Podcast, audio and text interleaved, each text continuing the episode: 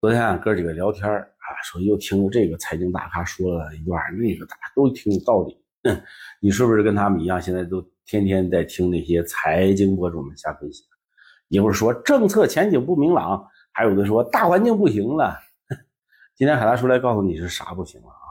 咱不吹牛啊，咱们现在有多少人偷摸的啊，在拼多多上买东西，没啥丢人的，其实都不用偷摸的，我就用那破玩意儿。那吃不穷，喝不穷，算计不到就受穷，是吧？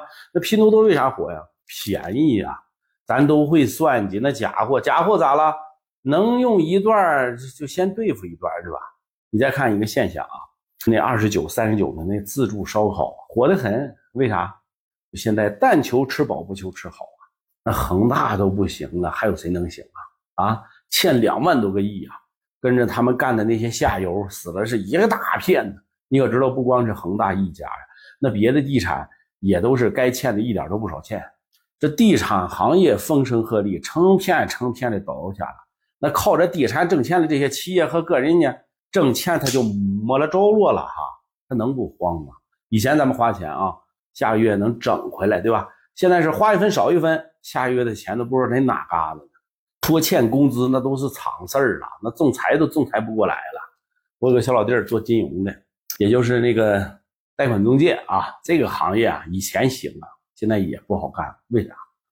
就你看看你身边的，还有几个征信不黑的，还有几个不摊点官司的？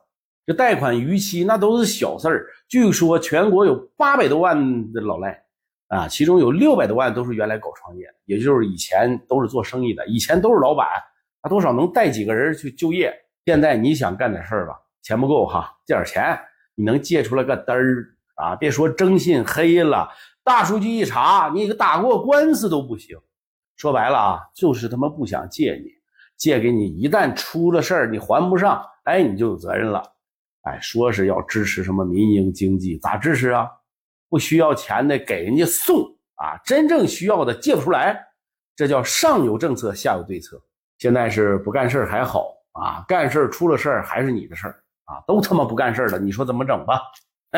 总结一下啊，没钱或者是不知道以后的钱在哪，怎么挣钱，这才是关键啊！是还还还还刺激，再受刺激，自己口袋里这有多少钢镚，我们还不清楚吗？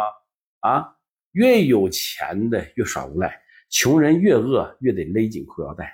那庙瘦和尚肥，贼人喊捉贼，人多瞎胡乱，鸡多不下蛋。只谈乾坤风月，莫论人间是非，你品，细品吧。